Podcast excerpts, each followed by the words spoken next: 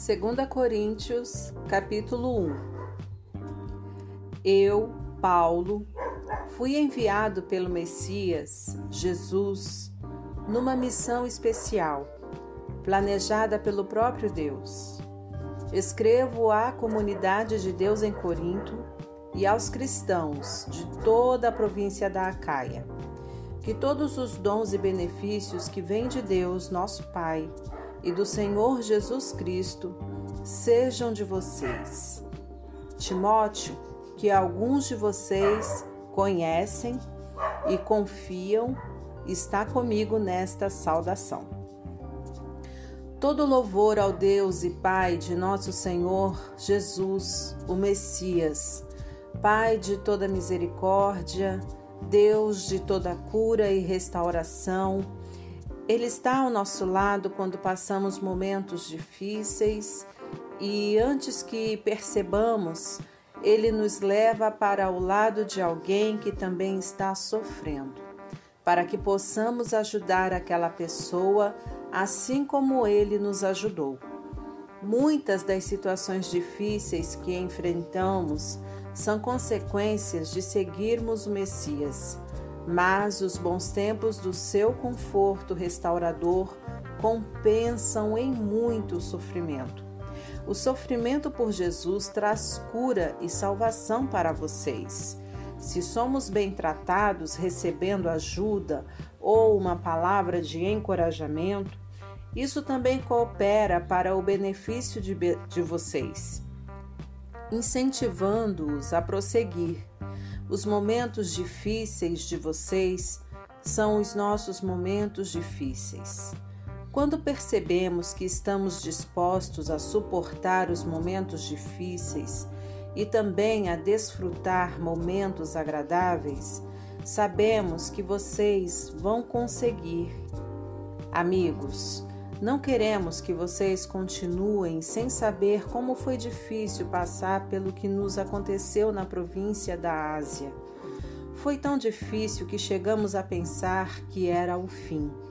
Sentíamos como se nos tivessem mandado para o corredor da morte, que para nós tudo estava acabado.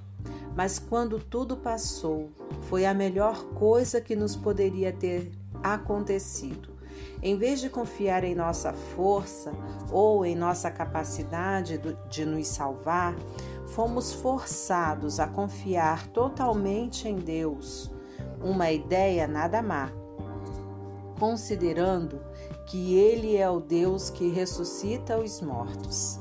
E Ele o fez resgatando-nos da destruição certa, e Ele fará tudo de novo nos resgatará quantas vezes forem necessárias. Vocês e suas orações são parte da operação de resgate. Também não quero que vocês fiquem na ignorância sobre a questão. Agora mesmo posso ver o rosto da comunidade erguidos em louvor pelo livramento que Deus nos deu.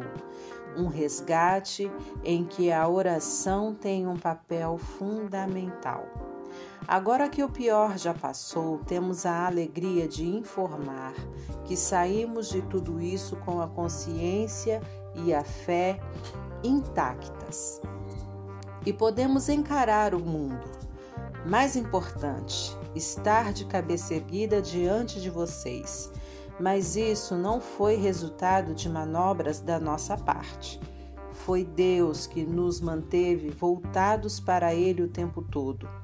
Não tentem ler nas entrelinhas, nem procurem alguma mensagem subliminar na carta. Estamos falando a verdade de modo claro e sem rodeios, na esperança de que vocês vejam o quadro todo tão bem como já viram alguns detalhes. Queremos que vocês se orgulhem de nós, tanto quanto nos orgulhamos de vocês quando estamos juntos perante o Senhor Jesus. Certo da boa acolhida por parte de vocês, eu havia planejado duas visitas. Passar aí a caminho da província da Macedônia e outra vez na viagem de retorno. Então, poderíamos fazer uma festa de despedida quando vocês me enviassem para a Judéia. Esse era o plano. Agora vocês me acusam de ser descuidado com minhas promessas, porque o plano não se cumpriu? Acha que tenho duas palavras? Um sim volúvel no momento e um não volúvel no minuto seguinte? Pois bem, vocês estão errados. Tento ser tão verdadeiro com minha palavra quanto Deus é com a dele. Nossa palavra a vocês não foi um sim descuidado, anulado por um não indiferente. Como poderia ser quando Silas, Timóteo e eu proclamamos o Filho de Deus entre vocês? Vocês tiveram de escolher entre um sim e um não. Por acaso não foi um sim claro e seguro? Seja o que for, Deus prometeu. Tem a marca do sim de Jesus. Nele, isso é o que pregamos e oramos, o grande Amém, o sim de Deus e também o nosso sim inequívoco. Deus nos afirma, certificando-nos em Cristo, pondo seu sim dentro de nós. Pelo seu Espírito, ele nos marcou com sua eterna garantia um início certo para o que ele está disposto a realizar. Pois bem, vocês estão preparados para saber a verdadeira razão por que não os visitei em Corinto? Tendo Deus por, por testemunha, o único motivo foi que eu quis poupar vocês da dor. Foi por causa da minha consideração por vocês. Não fui indiferente nem manipulador não somos responsáveis pelo modo segundo o qual vocês vivem a fé. Não nos comportamos como inspetores, e sim como companheiros, trabalhando com vocês num ambiente de alegre expectativa. Sei que vocês permanecem firmes por sua própria fé, não pela nossa.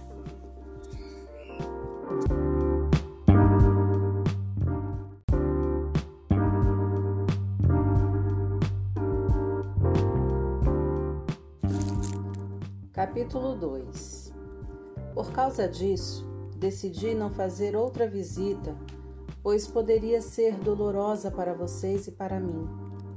Se minha presença de algum modo fosse constrangedora para vocês, como poderiam espontaneamente me saudar e animar? Por essa razão, escrevi uma carta em vez de ir, para não perder tempo, desapontando os amigos que eu esperava que me saudasse. Enquanto escrevo, estou convencido de que foi melhor para mim e para vocês. O tempo passava e já foi doloroso demais escrever a carta. O pergaminho tinha mais lágrimas que tinta. Mas não escrevi para causar sofrimento, e sim para que vocês soubessem quanto me preocupo de fato, era mais que preocupação. Foi para mostrar quanto amo vocês. Agora, com respeito àquele que começou tudo isso e provocou toda essa dor, quero que saibam que, na ocasião, não fui o único ofendido, mas também todos vocês, com algumas exceções. Assim, não quero, estando aí, mostrar-me muito severo. O que a maioria de vocês concordarem como disciplina é suficiente. É hora de perdoar este homem e ajudá-lo a se erguer. Se vocês aumentarem o sentimento de culpa dele, ele acabará se afogando nessa culpa. Meu conselho agora é derramar amor. O propósito da minha carta não é exigir a punição do ofensor, mas levar a vocês a responsabilizarem-se pela saúde da igreja. Se vocês o perdoarem, eu também perdoo. Não pense que estou levando uma lista de ressentimentos pessoais. O fato é que estou me juntando ao ato de perdão de vocês assim como Cristo faz conosco. Afinal, não queremos inconscientemente, dar a Satanás uma abertura para causar mais dano. Estamos muito bem atentos para os seus caminhos dissimulados. Quando cheguei a Troade para proclamar a mensagem do Messias, senti plena abertura. Deus havia escancarado a porta. Mas Tito não estava esperando por mim com notícias sobre vocês, por isso não consegui relaxar. Preocupado, fui para Macedônia à procura de Tito e de alguma notícia que me tranquilizasse a respeito de vocês, e consegui, graças a Deus. No Messias, em Cristo, Deus nos leva de lugar em lugar num desfile de vitória perpétua.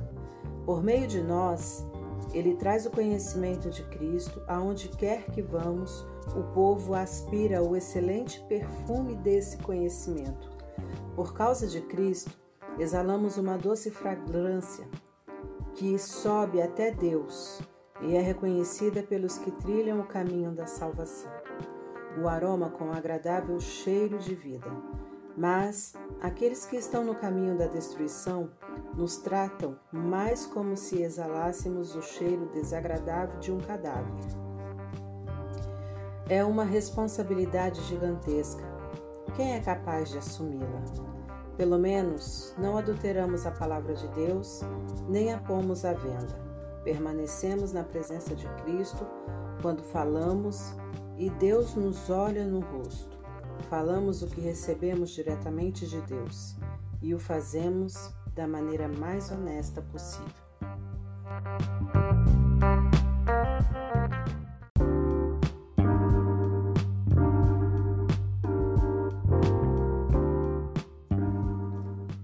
Capítulo 3 Não parece que estamos elogiando a nós mesmos, insistindo em nossas credenciais, afirmando nossa autoridade? De jeito nenhum. Tampouco precisamos de cartas de recomendação, seja para vocês, seja de vocês. Vocês mesmos são toda a recomendação de que precisamos. A vida de vocês é uma carta que qualquer um pode ler simplesmente olhando para vocês. O próprio Cristo a escreveu não com tinta, mas com o Espírito do Deus vivo. Essa carta não é inscrita na pedra, mas entalhada em vidas humanas, e nós a publicamos. Não poderíamos estar mais seguros de que vocês são nossa carta de recomendação, escrita pelo próprio Cristo para Deus. Não pensaríamos em escrever tal carta. Só Deus pode escrever uma carta assim. Sua carta nos autoriza a levar adiante este novo plano de ação. O plano não foi escrito com tinta sobre papel, com muitas páginas de notas de rodapé, matando seu espírito. Foi escrito em sintonia. O espírito com o nosso espírito, a vida de Deus com a nossa vida. O governo da morte, com sua constituição escrita em tábuas de pedra, teve uma, cerimônia de inauguração deslumbrante. O rosto de Moisés, enquanto entregava as tábuas de pedra, era tão brilhante quanto o dia, ainda que se desvanecesse muito rapidamente. E o povo de Israel não podia olhar direto para ele, assim como não se pode encarar o sol. Quão mais deslumbrante, então, será o governo do Espírito vivo?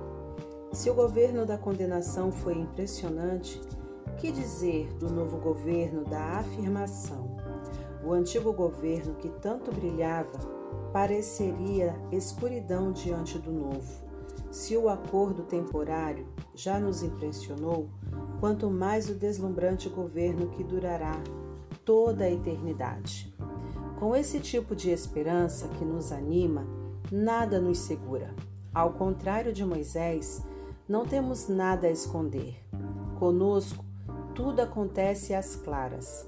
Ele usava um véu para que os israelitas não percebessem o brilho que aos poucos ia morrendo, e eles não perceberam. Não foram capazes de perceber na época e não percebem agora que não há nada naquele véu. Ainda hoje, quando as proclamações do governo antigo são lidas, eles nada veem.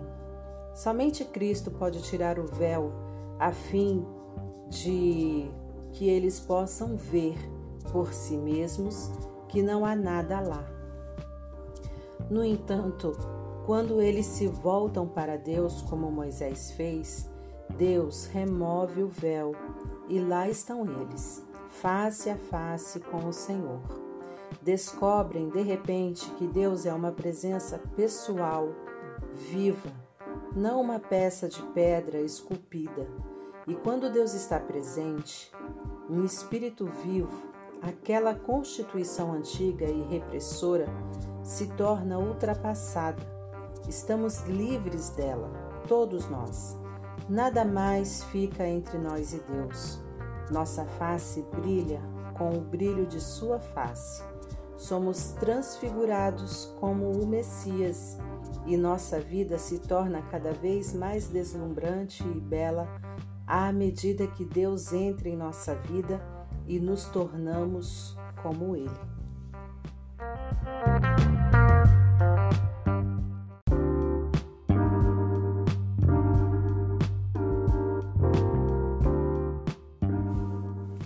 Capítulo 4 Considerando que Deus tão generosamente nos permite participar do que Ele tem feito, não vamos desanimar nem desistir, só porque às vezes enfrentamos tempos difíceis.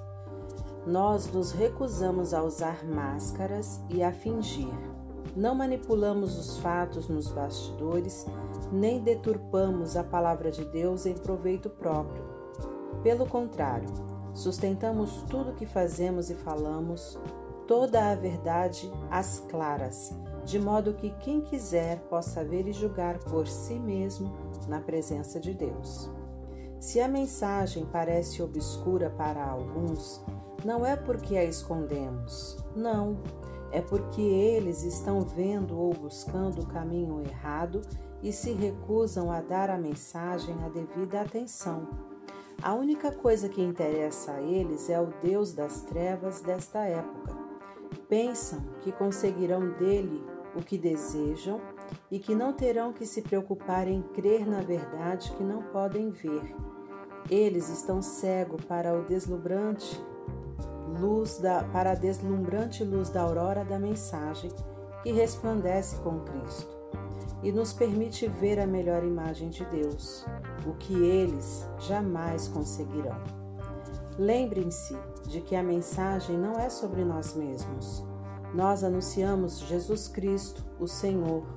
Todos nós somos mensageiros, andarilhos de Jesus por causa de vocês. Isso começou quando Deus disse que a luz brilhe nas trevas. E nossa vida ficou cheia de luz quando vimos e compreendemos Deus pela face de Cristo, tudo belo e deslumbrante. Se olharem apenas para nós, vocês podem perder o brilho. Levamos a mensagem preciosa em vasos de barro, sem adornos, ou seja, em nossa vida. Isso é para impedir que alguém pense que o incomparável poder de Deus nos pertence.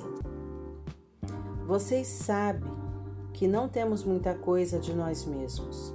Estamos soterrados de problemas, mas não desmoralizados. Não sabemos direito o que fazer, mas sabemos que Deus sabe o que fazer. Estamos espiritualmente aterrorizados, mas Deus não nos abandonou. Caímos, mas não estamos derrotados. O que fizeram a Jesus, fizeram a nós julgamento, tortura, zombaria e assassinato. Jesus faz em nós o que fez entre eles. Ele vive. Nossa vida está em constante risco por causa de Jesus, o que faz a vida dele mais evidente em nós. Enquanto enfrentamos o pior, vocês conseguem o melhor. Não há silêncio sobre essa questão em nossa vida assim como o salmista escreveu: Cri, por isso falei. Falamos daquilo em que cremos, e o que cremos é que aquele que ressuscitou o Senhor Jesus, também nos ressuscitará e nos levará com vocês. Cada detalhe coopera para o progresso de vocês e para a glória de Deus. Mais e mais graça, mais e mais pessoas, mais e mais louvor. Portanto, não estamos desistindo.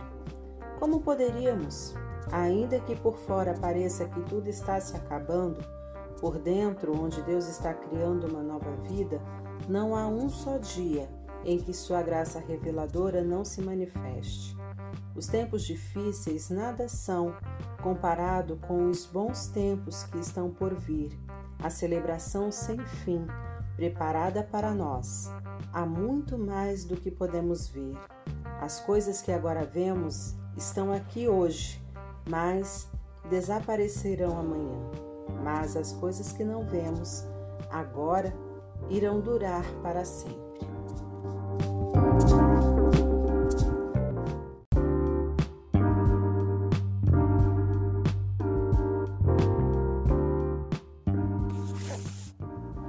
Capítulo 5 Por exemplo, sabemos que quando nosso corpo se desfizer como uma tenda desmontada, será substituído por um corpo de ressurreição no céu, feito por Deus, não por mãos humanas, e nunca mais teremos de montar nossas tendas outra vez. O desejo de mudar às vezes é tanto que choramos de frustração. Em comparação com o que está por vir, a vida aqui se parece com a estada numa cabana caindo aos pedaços. Já estamos cansados disso. O que temos é apenas um vislumbre da verdadeira realidade, nosso verdadeiro lar, nosso corpo ressuscitado. O Espírito de Deus nos dá uma pitada desse sublime, dando-nos um gostinho do que está por vir. Ele põe um pouco do céu em nosso coração para que nunca desejemos menos que o céu. É por isso que vivemos alegres. Vocês não ficarão vendo as coisas de cabeça baixa. As circunstâncias desfavoráveis não irão nos abater. Ao contrário, elas apenas nos fazem lembrar do glorioso futuro que nos aguarda mais adiante. É por isso que confiamos naquele que nos mantém caminhando, mesmo que não o vejamos. Acham que uns buracos na estrada ou algumas pedras no caminho irão nos parar? Quando chegar a hora, estaremos prontos para trocar o exílio pelo nosso verdadeiro lar. Mas nem o exílio nem o nosso verdadeiro lar são o que mais importam. Servir a Deus com alegria é o principal e o que desejamos fazer a despeito das circunstâncias. Cedo ou tarde, todos teremos de ficar frente a frente com Deus, independentemente das nossas condições. Compareceremos à presença de Cristo e receberemos o que plantamos por meio da nossa conduta, boa ou má. Essa expectativa nos manterá vigilantes, podem estar certos. Não é pouca coisa saber que todos um dia terão de enfrentar um julgamento. Daí a urgência em exortarmos todos a que se preparem para estar na presença de Deus. Só Deus sabe quanto nos dedicamos a isso, mas espero que vocês percebam quanto nos preocupamos com a questão. Não dizemos isso com a intenção de parecermos bons aos olhos de vocês, mas por pensar que vocês se sentiriam bem, orgulhosos até, por saber que estamos do seu lado e que não somos simpáticos apenas na presença de vocês, como fazem em alguns. Se eu agi loucamente, fiz isso por Deus. Se eu agi de maneira sensata, foi por vocês. O amor de Cristo me impulsiona a tais extremos. Seu amor tem a primeira e a última palavra em tudo que fazemos. Nossa decisão firme é trabalhar com base nesta premissa. Um homem morreu por todos. Essa realidade põe todos no mesmo barco. Ele incluiu todos em sua morte, para que cada um fosse também incluído em sua vida, uma vida ressurreta, incomparavelmente melhor que qualquer outra já vivida. Por causa dessa decisão, não julgamos ninguém pelo que possui ou pela aparência. Houve um tempo em que julgamos o Messias dessa maneira e estávamos errados, como sabem. Não vemos mais assim. Agora olhamos para dentro e o que vemos é que qualquer um unido ao Messias tem a chance de um novo começo e é criado de novo. A velha vida se foi, uma nova vida floresce. É demais. Tudo vem de Deus, que nos quer em relacionamento com Ele e nos chamou para viver relacionamentos com os nossos semelhantes. Deus se reconciliou com o mundo por meio do Messias, permitindo um novo começo pela oferta de perdão dos pecados. Deus nos deu a tarefa de contar a todos o que Ele está fazendo. Somos representantes de Cristo. Deus nos usa para persuadir homens e mulheres a deixar as diferenças de lado e ingressar na obra de Deus e para reconciliar o ser humano com Ele. Estamos falando por Cristo mesmo agora. Tornem-se amigos de Deus. Ele já é amigo de vocês. Como pode? Vocês perguntam. Em Cristo, eu respondo. Deus o considerou culpado. Ele que nunca fez nada errado, para que pudéssemos ser considerados sem pecados perante Deus.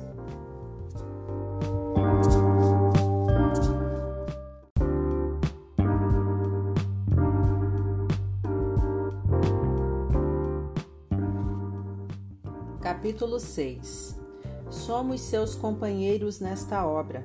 Por isso imploramos, não desperdicem nem um pouco a maravilha da a maravilhosa vida que Deus concedeu a vocês.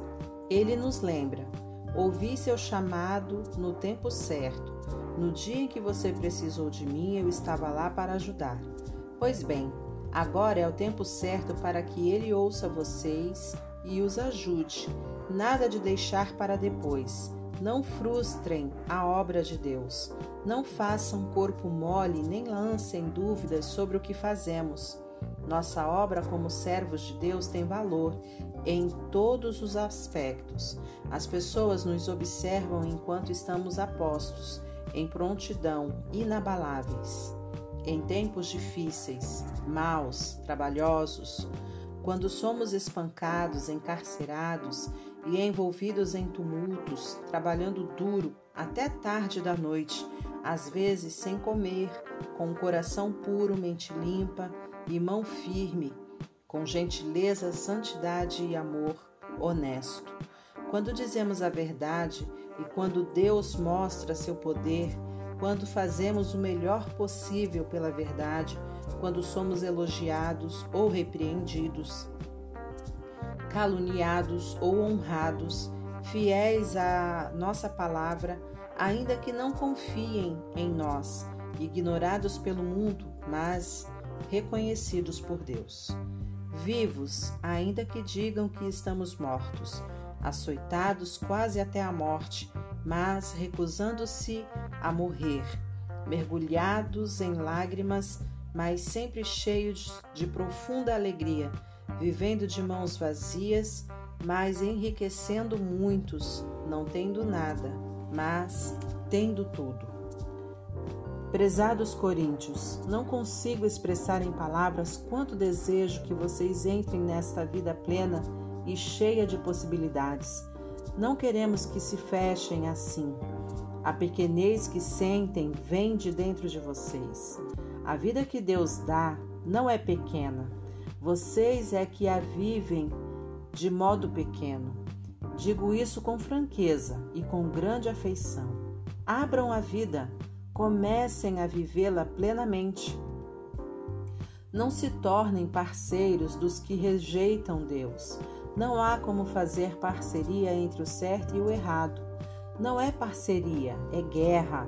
A luz é amiga das trevas? Cristo passeia com o diabo? A verdade e a mentira andam de mãos dadas? Quem pensaria em pôr ídolos pagãos no templo santo de Deus? Pois é exatamente o que somos. Cada um de nós é um templo e Deus vive em nós. Ele mesmo disse: Vou viver neles e neles vou me mover. Vou ser o Deus deles e eles serão o meu povo.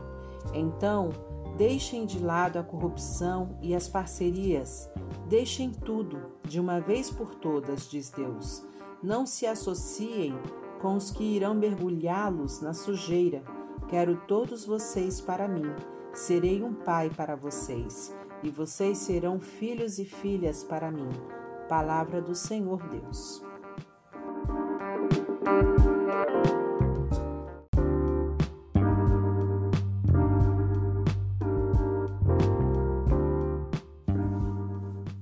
Capítulo 7 Diante de promessas tão animadoras, queridos amigos, vamos nos livrar de tudo que nos distraia ou contamine, seja por dentro, seja por fora. Que nossa vida esteja em forma e que sejamos templos santos para o culto a Deus. Confiem em nós. Nunca ferimos ninguém, nunca exploramos nem tiramos vantagem de quem quer que seja. Não pensem que procuro culpa em vocês. Já disse que estou com vocês em qualquer circunstância. Na verdade, tenho a maior confiança em vocês. Se soubessem como estou orgulhoso de vocês, a alegria me domina, mesmo com todos os problemas. Quando chegamos à província da Macedônia, não tivemos sossego. Os conflitos na igreja e os temores no coração nos deixaram ansiosos. Não conseguíamos relaxar porque não sabíamos o desfecho da situação.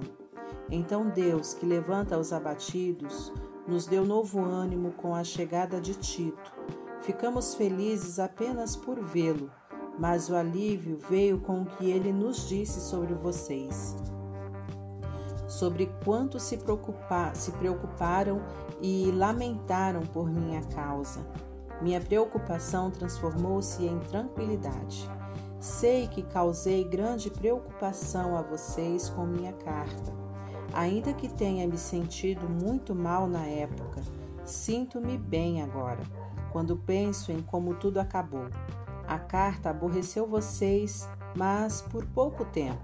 Agora estou contente. Não por terem se aborrecido, mas porque foram desafiados a mudar. Vocês permitiram que a tristeza os levasse a Deus, não que os desviasse dele, e saíram ganhando, não perdendo.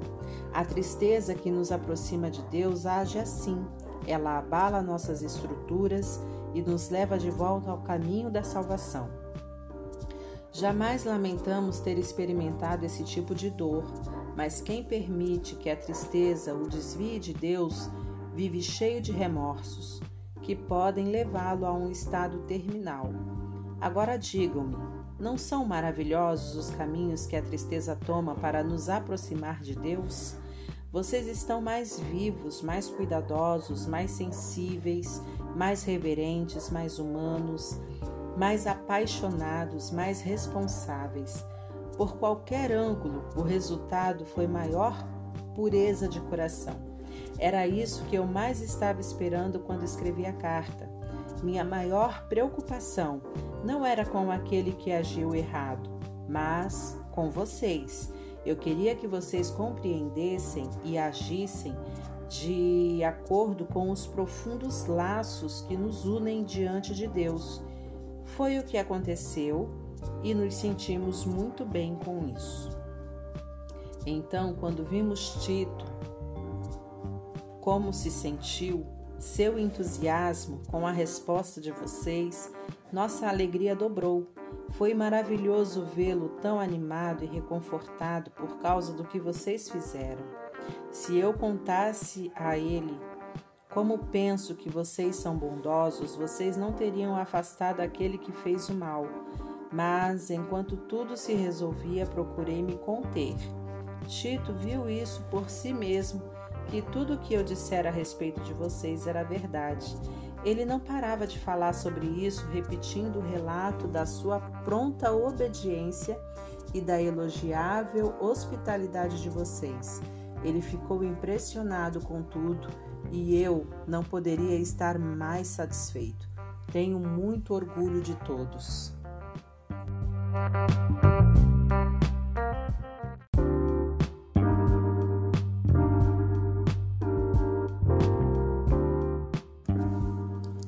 Capítulo 8 Agora, amigos, quero comentar sobre os surpreendentes e generosos meios pelos quais Deus está trabalhando nas igrejas da província da Macedônia.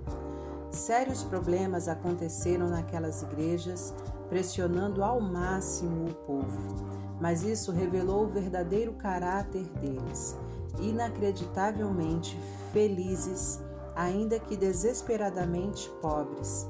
A pressão motivou algo inesperado, um rio de doações sinceras e generosas. Eu estava lá e vi.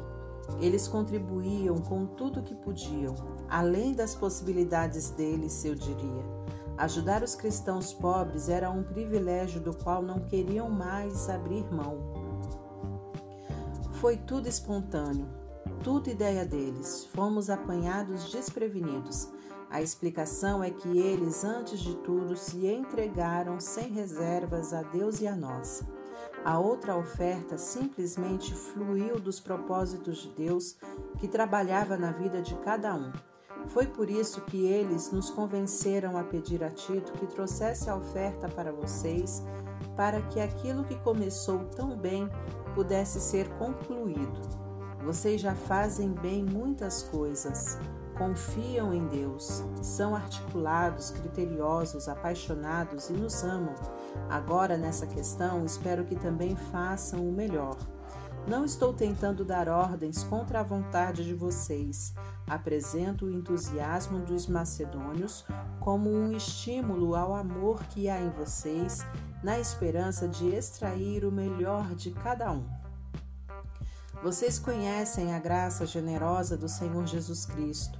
Ele era rico, mas deu tudo por nós. Tornou-se pobre para que nós nos tornássemos ricos. Na minha opinião, o melhor que vocês podem fazer agora é concluir o que começaram no passado, para não deixar que boas intenções deem em nada. O coração de vocês está no lugar certo. Vocês já têm tudo de que precisam para terminar. Então, mãos à obra. Uma vez que o compromisso é claro, façam o que pode. O coração orienta as mãos, orienta as mãos. Não estou querendo que cansem enquanto os outros descansam. Nada disso. Vocês estão ombro a ombro com eles o tempo todo. O excesso de vocês supre a falta deles, e o excesso deles supre a falta de vocês. No fim, tudo ficará bem como está escrito: nada sobrou para quem tinha muito, nada faltou para quem tinha necessidade. Dou graças a Deus por transmitir a Tito o mesmo cuidado que tenho por vocês. Ele teve muita consideração sobre como nos sentimos, mas a iniciativa de ajudar vocês foi toda dele. Estamos enviando um companheiro com ele, alguém muito popular nas igrejas, um bom pregador da mensagem mas nele há muito mais que popularidade. Ele merece confiança total. As igrejas o, o, o escolheram para que nos acompanhasse em nossas viagens e nos ajudasse na tarefa de compartilhar os dons de Deus, ao mesmo tempo honrando o Senhor e tendo cuidado de evitar escândalos. Não queremos que ninguém pense que pegamos um centavo desse dinheiro para vocês. Somos tão zelosos da nossa reputação diante do público como o somos diante de Deus. É por isso que estamos levando outra pessoa de confiança conosco, que já provou sua fidelidade muitas vezes e trabalha com a mesma disposição desde o início. Ele ouviu falar de vocês e gostou do que ouviu, tanto que mal pode esperar para chegar aí. Não preciso dizer mais nada a respeito de Tito. Temos sido por muito tempo companheiros na tarefa de servir vocês. Os irmãos que viajam com ele são representantes das igrejas, um crédito real para Cristo. Mostrem a eles do que vocês são feitos, demonstrando o amor de que tenho ouvido falar nas igrejas. permitam que eles vejam por si mesmos.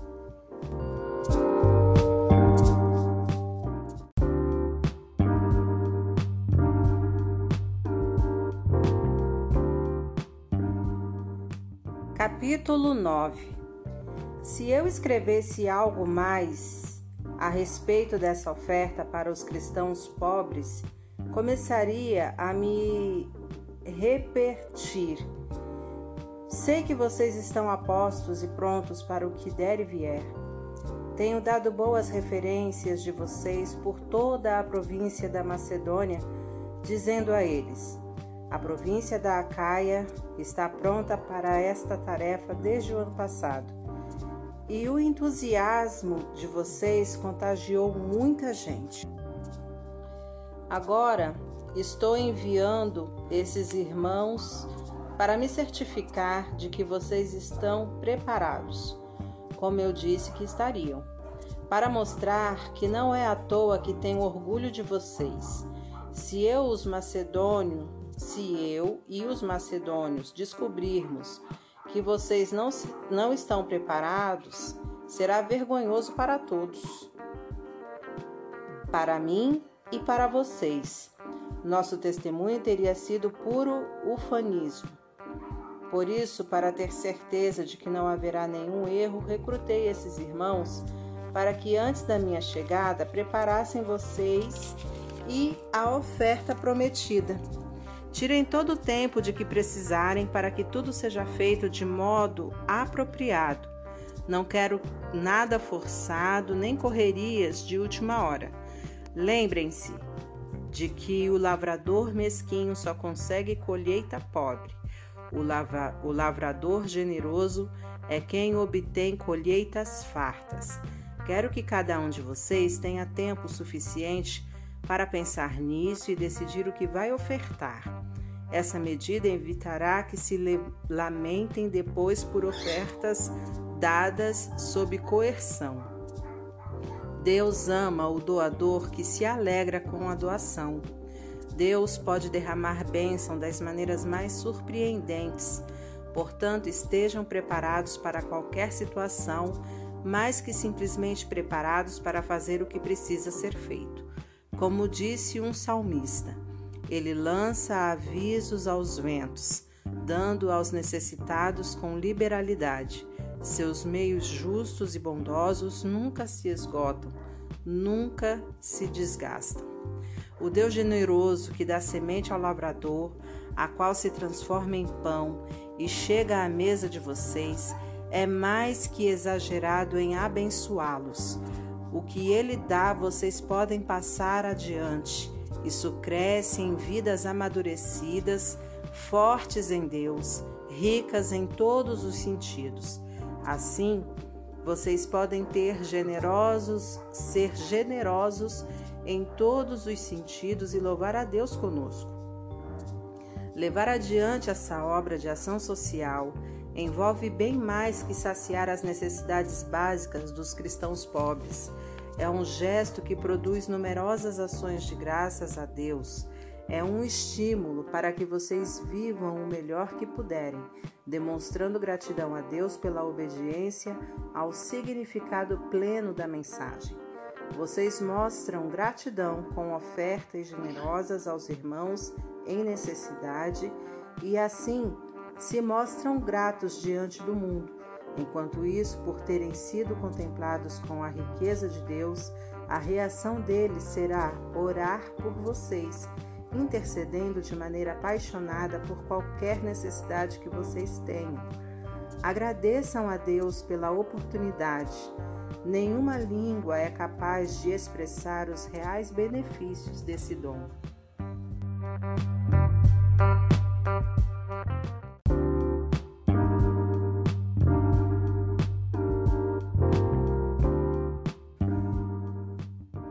Capítulo 10 E agora um assunto pessoal, mas urgente.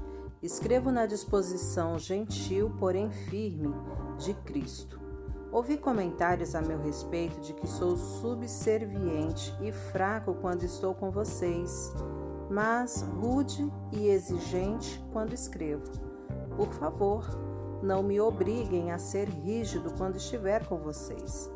Não pensem que vou hesitar um só minuto em me opor aos que me consideram um oportunista sem princípios.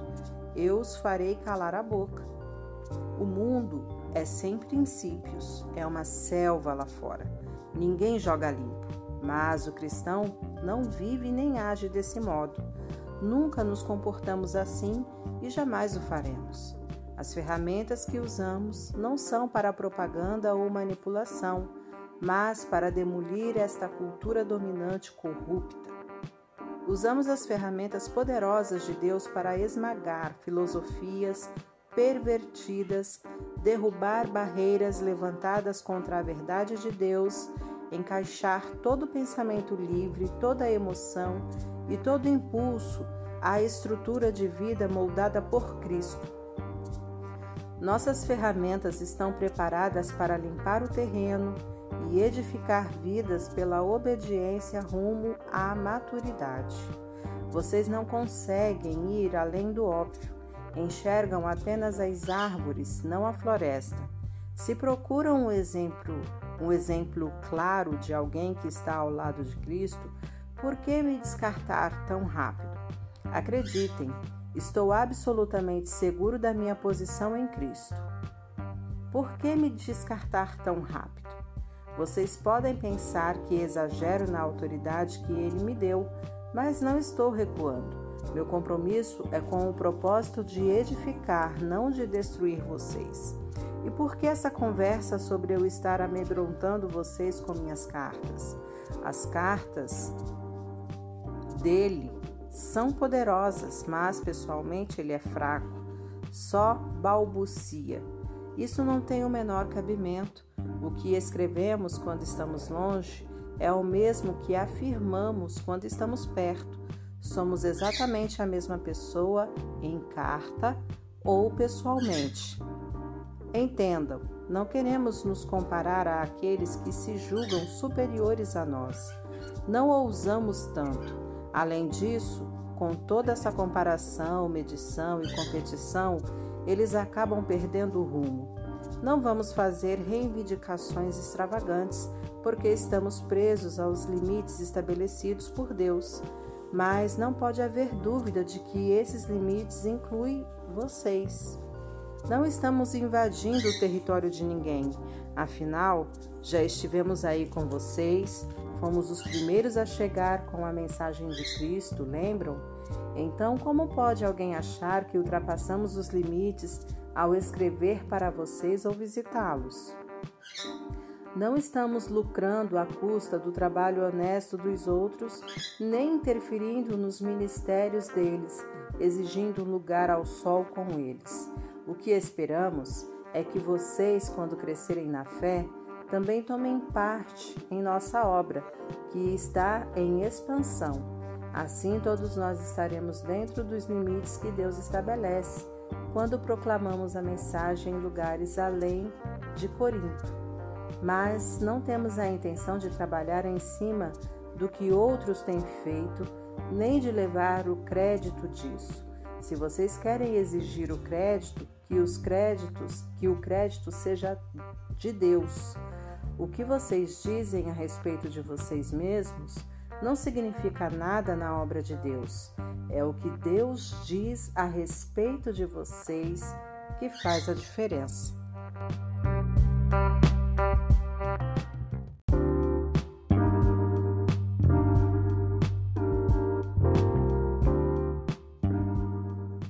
Capítulo 11 Podem me aguentar mais um pouco? Por favor, Tenham paciência comigo. O que me deixa tão abatido é que me preocupo demais com vocês. É a paixão de Deus queimando dentro de mim. Prometi a Cristo a mão de vocês em casamento, apresentando-os como uma virgem a seu marido. E agora receio que, assim como a serpente seduziu Eva com sua fala mansa, vocês estejam desviados da pureza simples do seu amor por Cristo. Tenho a impressão de que, se alguém aparecer pregando um Jesus diferente do que nós pregamos em espírito e em mensagem, vocês irão aceitá-lo sem problemas. Mas, se vocês aceitam essas celebridades apostólicas, por que não me aceitam simples como sou? Sou tão digno quanto eles. É verdade que não domino a técnica daquela eloquência suave que tanto impressiona vocês, mas quando abro a boca, pelo menos sei do que estou falando. Não escondo nada, deixo vocês por dentro de tudo. Será que cometi um erro ao proclamar a mensagem de Deus a vocês sem pedir algo em troca? Ao servir vocês sem nenhum custo, para que não se sentissem pressionados por mim? Com as outras igrejas foi diferente, pois elas me pagaram, tudo para que vocês me tivessem de graça. Nem mesmo quando vivi entre vocês, alguém precisou mover um dedo para me ajudar. Minhas necessidades eram todas supridas pelos cristãos da Macedônia. Preocupei-me em nunca ser pesado a vocês e nunca serei. Contem com isso. Cristo é minha testemunha de que isso é questão de honra para mim. E sobre isso não vou me calar para proteger vocês do que os outros vão pensar. Não é o não é que eu não ame vocês. Deus sabe que amo, que amo. Estou apenas tentando pôr as coisas em pratos limpos.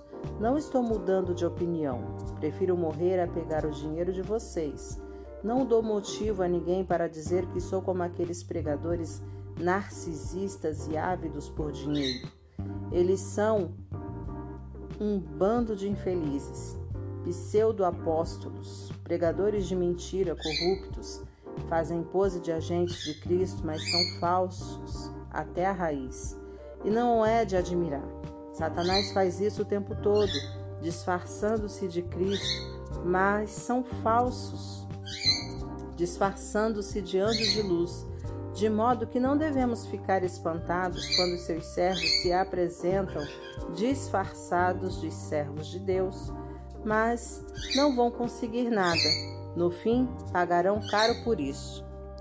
Permitam-me voltar ao ponto de partida e usem isso contra mim, se me passo por tolo. Ou, se preferirem, apenas aceitem que sou um tolo e me permitam falar como tal. Não aprendi a falar assim com Cristo. Não, é um mau hábito que aprendi desses pregadores que fazem tudo para agradar os outros. Tão em moda hoje em dia. Já que vocês se sentam no banco para ouvir esses enganadores, podem muito bem aguentar alguma tolice da minha parte.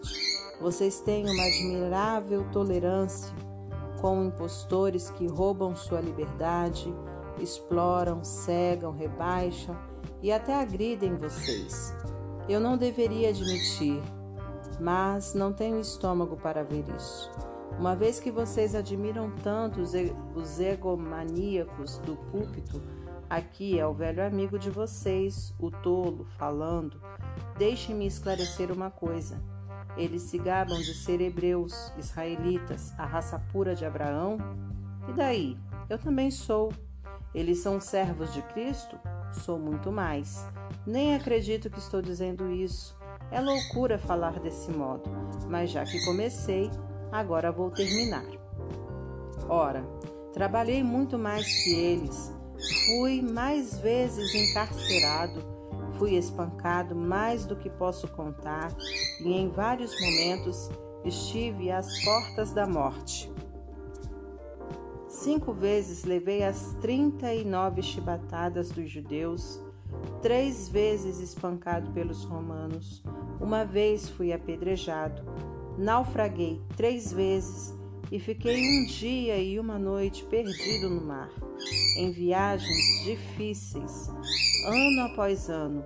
Tive de atravessar rios, enfrentar ladrões, lutar com amigos e inimigos Estive em risco na cidade, em risco na zona rural, enfrentei perigos sob o sol do deserto e em tempestades no mar. Também fui traído pelos que pensei ser meus irmãos. Sei o que é trabalhar duro, passar noites longas e solitárias sem dormir. Já fiquei muito tempo sem comer, Sofri com o frio e com a falta de agasalho, e a lista ainda nem chegou à metade, porque ainda temos as pressões diárias e as ansiedades por causa das igrejas. Quando alguém chega ao fim da linha, sinto dor até nos ossos. Quando alguém cai em pecado, um fogo queima minhas entranhas. Se tem de gabar a mim mesmo, vou me gabar das humilhações que me tornaram semelhante a Jesus. O eterno e bendito Deus e Pai de nosso Senhor Jesus sabe que não estou mentindo. Então,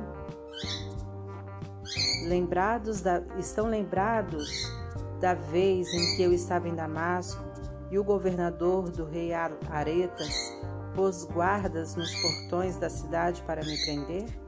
Para salvar minha vida, tive de escorregar através de uma janela da muralha, dentro de um cesto, e depois sair correndo.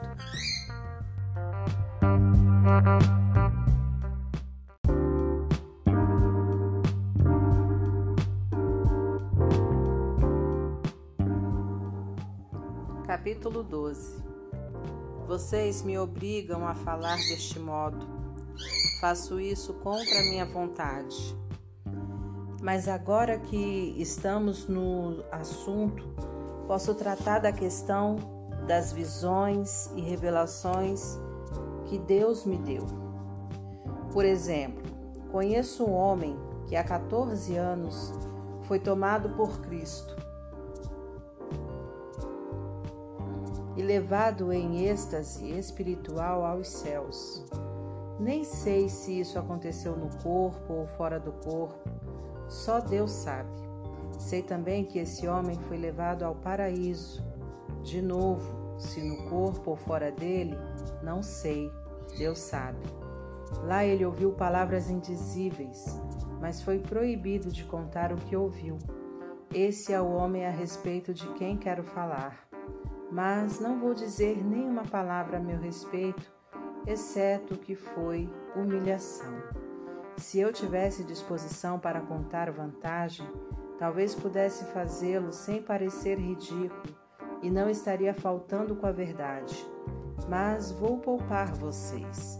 Quero que vocês continuem a me imaginar como o tolo que vocês pensariam que eu sou se me encontrasse na rua ou me ouvissem falar. Por causa da grandiosidade daquelas revelações, para que eu não ficasse orgulhoso, recebi o dom de um obstáculo que me mantém em contato permanente com minhas limitações. O anjo de Satanás fez o melhor que pôde para me, para me derrubar, mas o que conseguiu foi me pôr de joelhos, sem chance que eu ande de nariz empinado e orgulhoso. No princípio, eu não pensava nele como um dom e pedi a Deus que o removia, que o removesse. Repeti o pedido três vezes, então ele me disse: Minha graça é o bastante é tudo de que você precisa. Minha força brota da sua fraqueza. Assim que ouvi isso, achei melhor me resignar. Desisti de ficar pensando na limitação e comecei a apreciar o dom. Foi uma oportunidade para que a força de Cristo trabalhasse na minha fraqueza. Agora enfrento com alegria essas limitações, com tudo que me torna pequeno abusos, acidentes, oposição, problemas. Simplesmente permito que Cristo assuma o controle e quanto mais fraco me apresento, mais forte me torno. Muito bem, vocês conseguiram. Continuo até aqui agindo como tolo, mas a culpa não é toda minha. Vocês me fizeram agir assim. Vocês é quem deveriam ter falado bem de mim e me recomendado, em vez de eu ter de fazê-lo, pois sabem por experiência própria que, embora eu não seja ninguém, seja um nada, não posso ser relegado à segunda classe comparado com aquelas celebridades apostólicas que vocês bem conhecem. Todos os sinais que marcam o apostolado verdadeiro eram evidentes quando eu estava com vocês em tempos bons e maus sinais de milagres, sinais de maravilhas, sinais de poder. Vocês receberam menos de mim ou de Deus que as outras igrejas? A única coisa que vocês receberam menos de mim foi responsabilidade com o meu sustento. Pois bem, sinto muito. Perdoe-me por despojar vocês. Tudo está preparado agora para minha terceira visita a vocês, mas não se preocupem com isso. Vocês não precisam se sacrificar. Não serei um peso para vocês desta vez, mais do que fui em outras visitas. Não tenho interesse no que vocês têm, só em vocês. Os filhos não têm de se preocupar, os filhos não têm de se preocupar com os pais. Os pais é que se preocupam com os filhos. Eu ficaria feliz em esvaziar os bolsos ou até mesmo em hipotecar minha vida para o bem de vocês.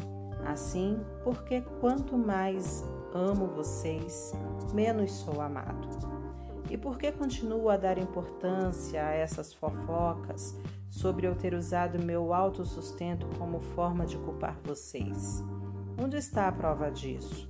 Alguma vez os enganei ou usei alguém para iludir vocês? Pedi a Tito que os visitasse e levasse alguns irmãos consigo. Por acaso eles agiram de má fé com vocês? E acima de tudo, não temos sido sempre sinceros e honestos? Não pensem que estou aqui me defendendo perante vocês. Vocês não são júri.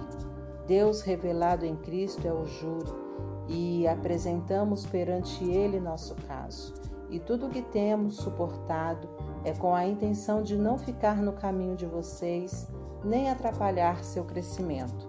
Tenho receio, admito, de que quando for me desaponte com vocês e também os desaponte. A frustração mútua deixará tudo em cacos: brigas, invejas, ânimos exaltados partidarismo, palavras ofensivas, denúncias, gente nervosa e confusão generalizada.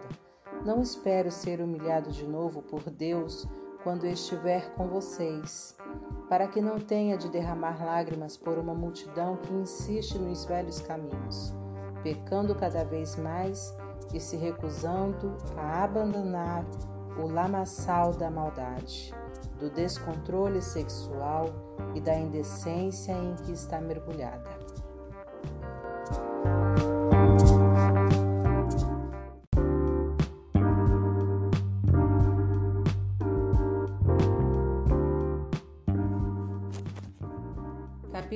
13 Muito bem, minha terceira visita está chegando.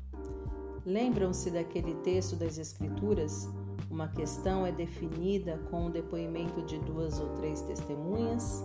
Por ocasião da minha segunda visita, avisei aquele grupo que permanece enredando nos, enredado nos velhos pecados, que quando eu voltasse não seria tolerante com eles. Agora, em preparação para a terceira visita, repito a advertência, mesmo estando longe. Se vocês não tiverem mudado de vida até eu chegar aí, cuidado. Vocês que exigiram provas que Cristo fala por meu intermédio irão receber mais do que pretendiam. Vão receber a plena força de Cristo. Não pensem que não vão.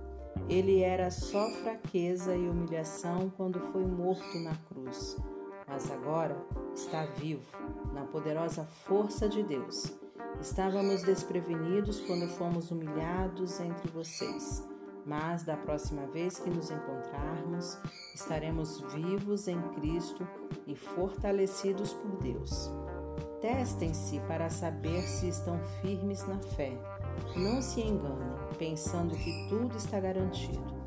Criem o hábito do autoexame. Vocês precisam de evidências de primeira mão não apenas de ouvir dizer que Jesus Cristo está em vocês. Façam o teste. Se o resultado não for bom, tomem alguma providência. Espero que o teste não demonstre que falhamos, mas se for esse o resultado, é preferível que o teste demonstre nossa fraqueza, não a de vocês. Estamos buscando a verdade que faça vitoriosos todos nós. Não poderia ser de outro modo. Reconhecemos nossas limitações, mas também as celebramos e continuamos a celebrar cada vitória, cada triunfo da verdade em vocês. Oramos intensamente para que tudo isso aconteça na vida de vocês. Estou escrevendo assim agora para que, quando eu for, não tenha de tocar mais neste assunto. A autoridade que o Senhor me deu é para ajuntar o povo, não para dividi-lo. Espero que tudo se resolva para que eu não para eu não precisar perder tempo com repreensões quando estiver aí. É isso, meus amigos. Sejam alegres, mantenham tudo em boas condições, sejam animados, tenham harmonia de pensamento, sejam agradáveis, façam tudo isso e o Deus de amor e paz estará sempre com vocês. Cumprimentem uns aos outros com um abraço santo. Todos os irmãos e irmãs que estão aqui enviam saudações. A maravilhosa graça do Senhor Jesus Cristo, o grande amor de Deus e a amizade profunda do Espírito Santo sejam com todos vocês.